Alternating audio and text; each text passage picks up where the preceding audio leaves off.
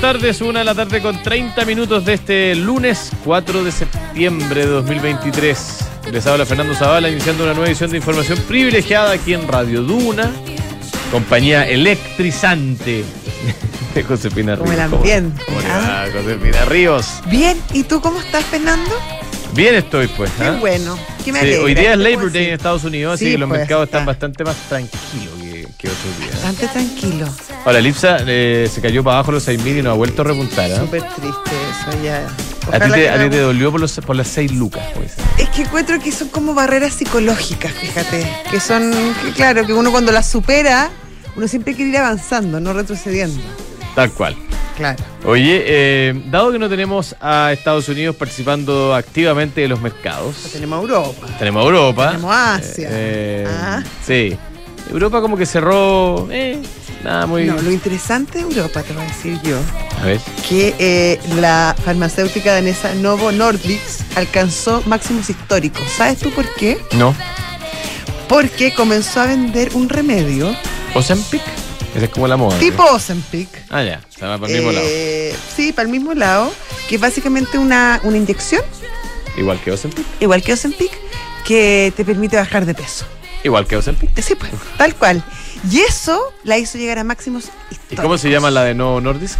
Déjame buscarlo porque tenía, lo Oye, tenía. pero es interesante el fenómeno más allá de, de Novo Nordisk porque como que la industria farmacéutica encontró un nuevo, una nueva burbuja de, de Claro, valor. salió burbuja, del tema un de- nuevo bolsón de creación de valor. Claro. Eh, hay algunos que estiman que este mercado, el otro día leí un reporte, el mercado de los remedios para reducción del peso, ¿ah? Eh, podría llegar a 100 mil millones de dólares en los próximos cinco años. O sea, está aquí a la vuelta de la esquina y al parecer con eh, proyecciones bastante optimistas por parte de los, analistas. Eh, bueno, recordemos todo lo que ha sucedido eh, re- alrededor de, de Ozempic, que hoy probablemente le fue la primera y la más, por ahora la más popular. Eh, pero hay varias más. ¿eh? Eh, hay varias líneas de productos y varias llama- marcas dentro de cada línea. Se llama Wegovy, Wegovy. que parece que es un poquito más, eh, tiene una tecnología un poco más avanzada incluso que Ozempic. Mira, mira. Ahora, hay un tema Estos que... son, son derivados de la insulina, tú sabes. Sí, pues todo, todo, todo bien. par- tú eres un experto y que nos puede explicar, pero claro, todo partió como, como investigaciones y medicinas, remedios, drogas, relacionadas con el tratamiento de la eh, diabetes. Diabetes. Diabetes, sí. Diabetes. Eh, y bueno, y, y se fue descubriendo que tenían un impacto em, súper determinante en el tratamiento de la obesidad. Y claro, tiene un factor estético, pero también tiene un factor de salud bastante Correcto, importante. sí, pues. O sea, no hay que mm, no hay que olvidar que la- las altas tasas de sobrepeso que hay en el mundo y como eso ha impactado pero fuertemente en la salud y en la aparición de otras enfermedades que son que son, o sea, es una complejidad tremenda. Eh, ¿Te acordáis para la para la para la pandemia que aquellos que tenían sobrepeso se veían bastante más afectados con el COVID? Correcto. Oye, Ozempic eh, funciona eh, reduciendo la- los eh, movimientos del estómago. ¿ah? Eh, en, en el fondo, reduciendo la velocidad en que, los, en la que el estómago libera nutrientes a la sangre y libera, eh, procesa alimentos. Entonces, obviamente. Y bueno, y hay varias tecnologías, como decía Josefina Río. Oye, eh, no puedo dejar de pasar, estamos a 4 de septiembre. Sí, eh, un punto de hace, inflexión hace un año eh, estábamos. Totalmente. A esta hora del partido estábamos todavía en la mitad de la jornada de votaciones. Estábamos votando, sí. Y bueno, se, se rechazó de manera categórica el proyecto que había en ese minuto de nueva constitución, proyecto que había sido bien polémico. Yo creo que no quedó nadie sin decir nada al respecto. Era un polémico, o sea, un proyecto, digo, refundacional, bastante extremo, eh, con algunos ribetes de. eh, ¿Cómo decirlo? De ¿Populismo? populismo ideológico, eh, identitario en algunos temas, que fue rechazado eh, por una amplia mayoría, que como que nadie lo puede discutir, eh, y No, que y en la dio elección paso. con más votación de la historia de Chile. Claro. Votaron como 15 millones de personas. Sí, Algo- por ahí. Y, y ganó Eh, el rechazo con un 62%. Yo creo que fue además un- una especie de cambio de ciclo, en, en muchos sentidos, ciclo político al menos. Eh, obligó al gobierno, a- al, al oficialismo, a replantearse muchas de sus cosas, eh, de lo que los había, ellos creían que los había O llevado el gobierno. Se quedaron sin relato, básicamente. Sin proyecto. Sin proyecto, Claro. sin relato. Mm. Eh, fue un terremoto para el gobierno. Sí, y yo te- tiendo a pensar, Josefina, sin ser un analista político eximio como tú, eh, pero desde mi humilde Tú ignorancia tienes mucha, política. no, tú tienes mucha sabiduría política. tú trabajaste todavía- en el servicio público además. Sí, pero como un servidor público. ¿ah? Bueno, Eh, no como cualquiera, es como se dice, yo. cola de ratón, pero la cola, No. el pelo de la cola del ratón. No, no, no. Oye, pero tiendo a pensar de que todavía, fíjate que la, la izquierda, el, el gobierno no- todavía no se recupera y, y todavía no se ha rearmado en torno a un relato, lo cual es, es natural, si esto llevamos recién un año. Fue un golpe muy fuerte. Eh, tiendo a pensar también, y esto como crítica al otro sector, que no hubo tampoco un rearme alrededor del relato del rechazo, para ser bien transparente. Sí. Eh, eh, quizá muchos que les gustaría que hubiese sucedido, pero, pero bueno, todavía está bien abierto y esto dio origen al nuevo proceso de redacción de, de la Constitución, con la elección de los nuevos constituyentes, el Partido Republicano que irrumpió en la escena. Y estamos hoy día empezando a ver el... Se estaba Final. comenzando a votar ya el Claro. proyecto, o sea, el proyecto que presentaron el, el Consejo de Expertos y hoy ya en el Consejo Constitucional, eh, que se ingresaron un montón de, de enmiendas, se están votando, votando en las comisiones para luego pasar al Pleno. Claro. Estamos en medio de la votación. Me llamó la atención ayer la Academ, no sé si la viste, eh, hay un 57% de la población, que no es poco, eh, que según la encuesta eh, dice que de rechazarse este proyecto, que por el momento es la opción que, que se está imponiendo, eh, preferiría que hasta acá nomás llegamos. Y yo creo que pensar, claro, y que sigamos con lo que tenemos. Y yo creo que pensando mm, en, en la certidumbre política, institucional que requiere un país para progresar, pensar en otro proceso constitucional, yo creo que es casi un acto suicida. Complejo. Sí. Sí. Oye, Sí, eh, la bolsa... día. ¿Tú sabes cómo se ha movido desde el 4 de septiembre? Bueno, en realidad desde el 5, 6 de septiembre. Del 6. No, del 5 de septiembre. 5 que era 5 de lunes 5. Claro, hasta el día de hoy, A ver, 3,5% arriba. mira. El IPSA. Yo pensé que era más. Lo que pasa es que estuvo muy arriba, acuérdate, 6.000, Sí. casi 6.000. Sí, claro. Si lo hubiésemos visto hace, hace tres semanas, habría sido mejor. Claro. ¿Y el dólar? El dólar, a ver. Eh, Estuvo, el 5 estuvo Luca, estuvo a Luca en un minuto, acuérdate, como en pesos, agosto. efectivamente. Estuvo a mil pesos. Eh, 5 de septiembre lo teníamos a 881, hoy día está a 860, 857. Pero es que ha caído 3%.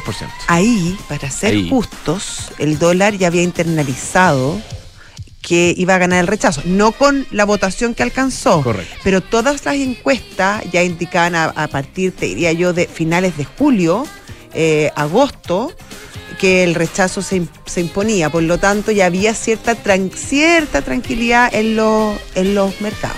Oye, yo, eh, y con esto cierro mi, eh, mi intervención política, creo que el mensaje de la ciudadanía fue, eh, no queremos más proyectos refundacionales de ningún lado, queremos eh, un país en paz, eh, con una constitución que nos permita crecer y que permita que ese crecimiento alcance para todos y le dé oportunidades a todos. A mí me parece que ese es como el mensaje. Entonces, ojalá los señores políticos eh, no se enreden más. Aquí nadie está buscando constituciones sofisticadas, Y enredadas. tan larga.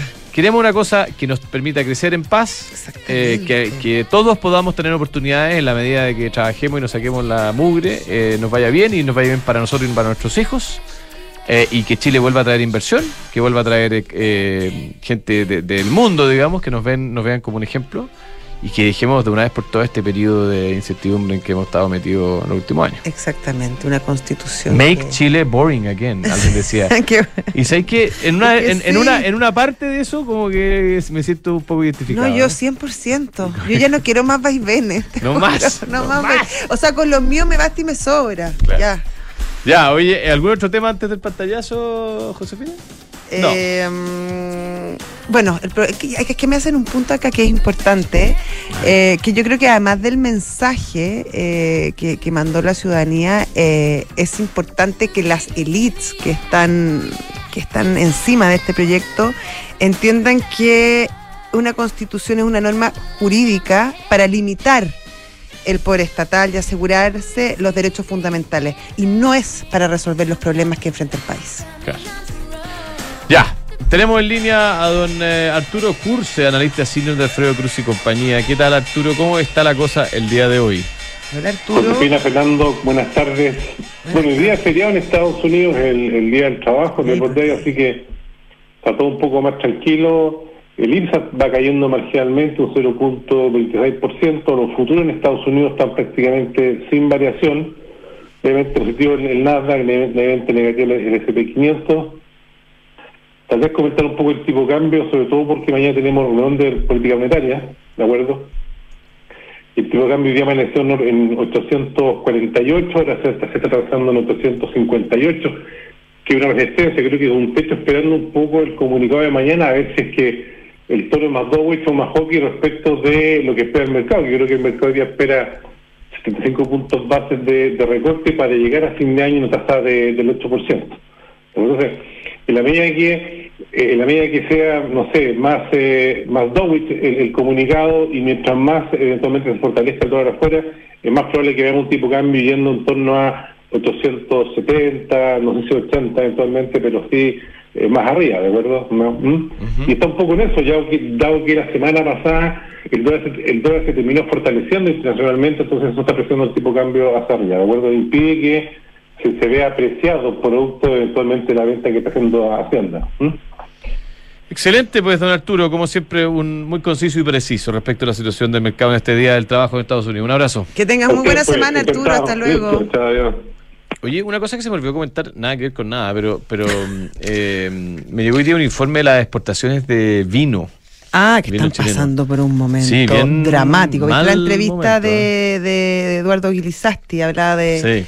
De lo mismo en- y que hablaba que Oye, estaba en el momento más 25% abajo. desafiante en la historia de la en- que él le había, le había tocado. En su 25% abajo las exportaciones, eh, esto es enero-julio 23 contra el mismo mes eh, año anterior, 25% abajo Es tanto en valor como en volumen. Es ¿ah? mucho. Sí, y los, los principales mercados, eh, China, Brasil, Estados Unidos, Japón, etcétera, todos caídos más de 15%. Sí, tremendo. Duro para la industria del vino. De repente ahí a nuestro productor que está haciendo reconocimiento, le mandamos un abrazo. Un abrazo a nuestro productor. Ahí tenemos otro tema que quizás puede ser eh, interesante para, para discutirlo más en detalle. Exactamente. Ya. Oye, eh, Yo te quiero contar que si estás buscando invertir en una propiedad, lo puedes hacer a ojos cerrados con Almagro. Departamentos con excelentes terminaciones, alta demanda de arrendatarios y 45 años de trayectoria que lo respaldan.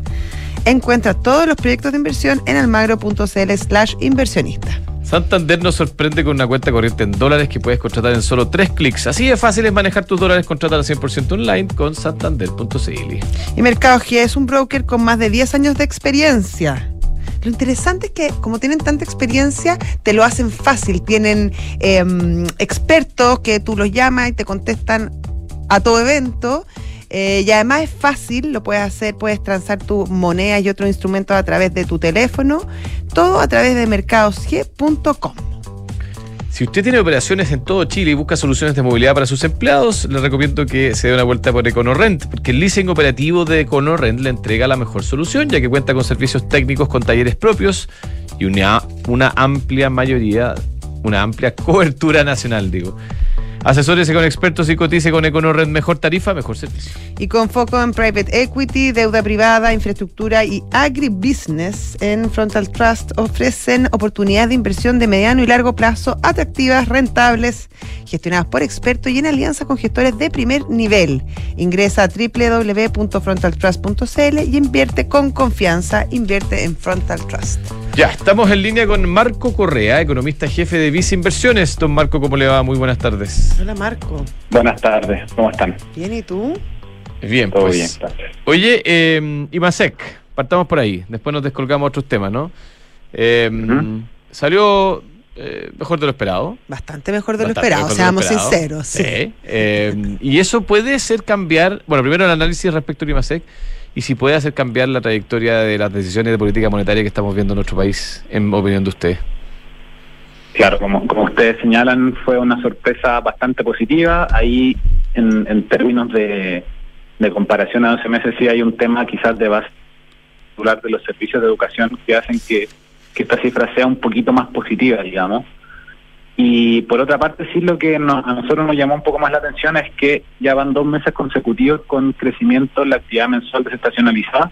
O sea, los meses anteriores, digamos, eh, julio comparado con eh, junio y junio con mayo, digamos que venimos, venimos con, con un poquito más de, dinamismo. Y eso da, un, da muestra que la actividad ya no está cayendo, se está estabilizando de cierta manera y se ve un repunte relativamente leve y eso quizás hace que el las autoridades del Banco Central a lo mejor se cuestionen un poco la velocidad con la que van a seguir bajando la tasa de interés. Nosotros no creemos que, digamos, dejen de bajarla, pero sí la velocidad eh, podría estar un poquito más eh, en duda, sumado, digamos, a este tema de la actividad con datos de inflación o, lo que hemos visto es que las expectativas de inflación en el corto plazo se han visto presionadas al alza por distintos factores, como la depreciación del tipo de cambio, temas estacionales o de climáticos que afectaron el precio de alimentos, temas de tarifas reguladas que también van a ir subiendo, digamos, y con, con esos dos factores en consideración a lo mejor da para pensar que el, próximo recorte puede ser, en, en, particular en la visión de nosotros, de 75 puntos base y no de 100 como, como en la reunión pasada. Ese es más o menos el consenso de, de los expertos, que bueno, de hecho esta semana tenemos reunión de política monetaria y también nuevo IPOM.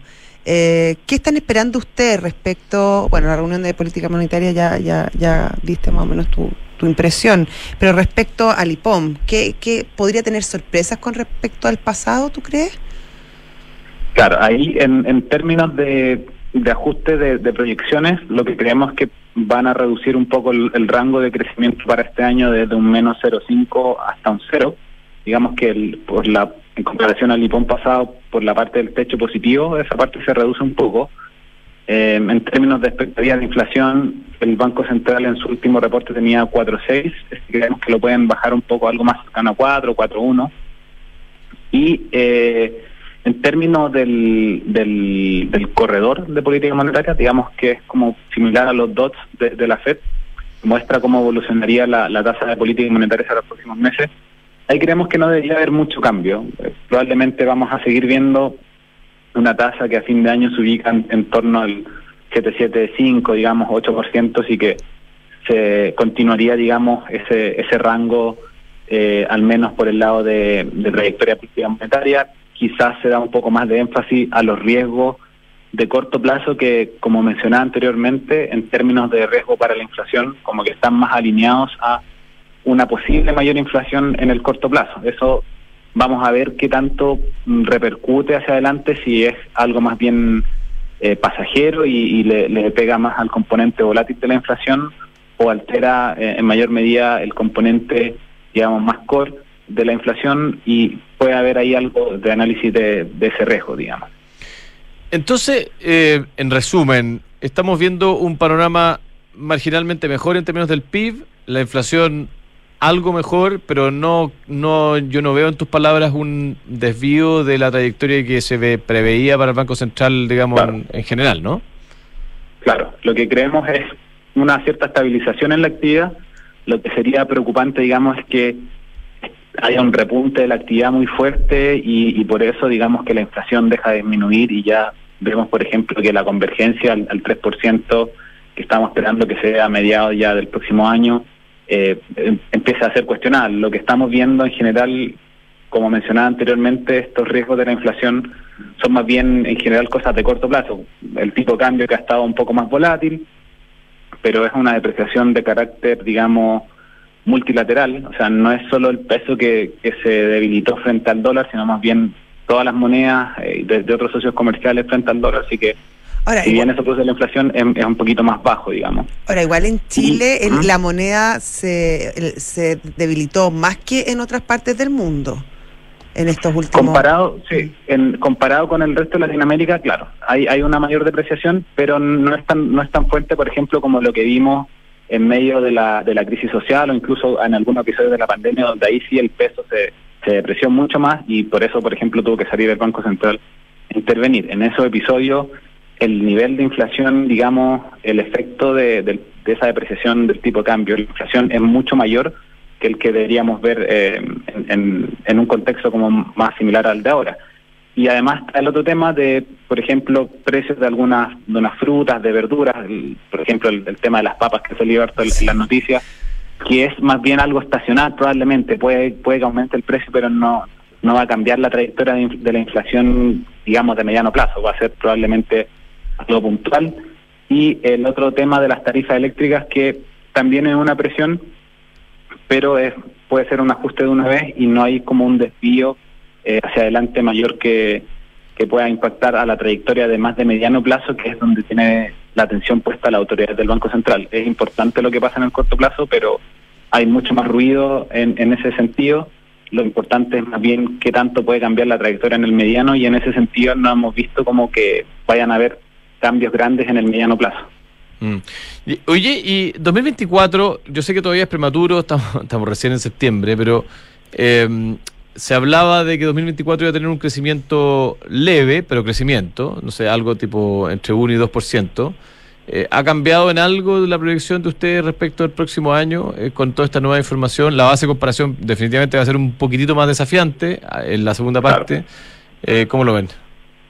Sí, ahí nosotros lo que estamos proyectando para el próximo año, como tú señalas, es un crecimiento en torno al 2%. Vamos a ver efectivamente qué tanto cae el PIB este año o no, y eso, claro, altera un poco las bases, pero si estamos un poquito más de dinamismo hacia el próximo año.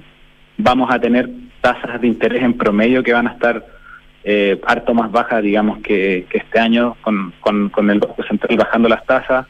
Por el lado internacional también, este año estuvo harto en discusión lo que podía hacer una recesión, por ejemplo, en Estados Unidos. Al final, perdón, ese, ese escenario no se dio. Y lo ¿Usted la descarta también para el próximo año la recesión en Estados Unidos? La verdad es que lo vemos con muy poca probabilidad ahora. Eh, dado las noticias, como han ido evolucionando la, la, información, digamos, la data económica, parece bastante poco probable que se dé ese escenario, digamos.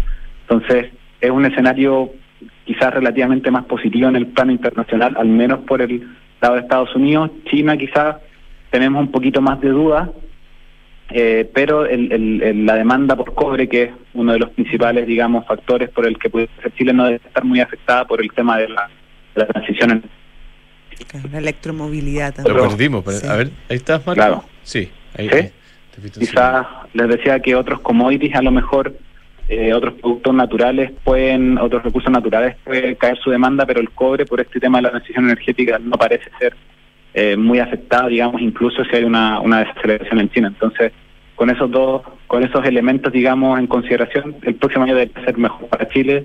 También tenemos una reducción digamos, en la incertidumbre política, al menos eso así parece ahora. Y depende también porque positivo. recuerda que el gobierno anunció una reforma tributaria para marzo, o sea, todavía no se despeja el tema tributario que es bastante relevante para pensando en la inversión sobre todo.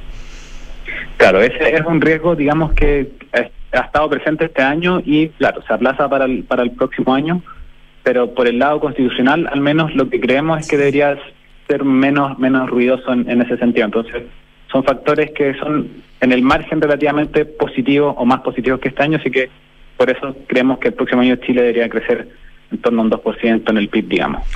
Excelente, Marco. Muchas gracias por esta conversación. Un abrazo. Gracias, Marco. Hasta luego. Chao. Marco Correa, economista jefe de Vice Inversiones. Nos dimos la vuelta por, varios temas. Por Chile, el mundo. Ah. Inflación, ¿ah? tipo de cambio. Estuvo muy profundo. Un, lunes, un, buen, un buen entrevista para empezar esta semana. Una visión, una panorámica. Una panorámica. Mercado Pago y las mejores promos van de la mano. Paga con QR de Mercado Pago y gana. Participa por un millón de pesos todas las semanas y un gran premio final de un Peugeot E2008 entre todos los participantes mientras vas veces pagues más oportunidades tienes. No te lo pierdas. Mercado Pago es la cuenta digital de Mercado Libre. Oye, qué buena la entrevista de Marco. Muy buena, de Galperín. Galperín, Galperín. Founder. Founder. Founder. Sí. No, la encontré muy, muy buena y la verdad que una historia bien inspiradora. Ya. PwC Chile ha asumido grandes compromisos que buscan contribuir en temas sociales, ambientales y económicos Gran parte de estas acciones que buscan promover el desarrollo sostenible se realizan a través de una fundación, la Fundación PwC Chile. Si quieres conocer más, anda a pwc.c. PUC es un software integral de gestión de personas que te entrega soluciones para simplificar todos tus procesos, desde el cálculo de remuneraciones, gestión de documentos laborales y selección hasta la evaluación de desempeño, capacitación, beneficios y mucho más. Book crea un lugar de trabajo más feliz. Y ya viene Visionarios con la historia de una marca que a mí me gusta mucho, que es Salomon. La historia de François y George Salomon. Salomon de, de los esquís. Yo creo que es de la ropa deportiva, es más deportiva, amplio, claro, sí, sí. sí, sí, Muy sí. Ya. Bueno, después Santiago Dicto. Después Santiago Dicto, Que también me gusta Muy mucho. deportivo también. ¿no? Abrazos. Chao. Chao. Vivi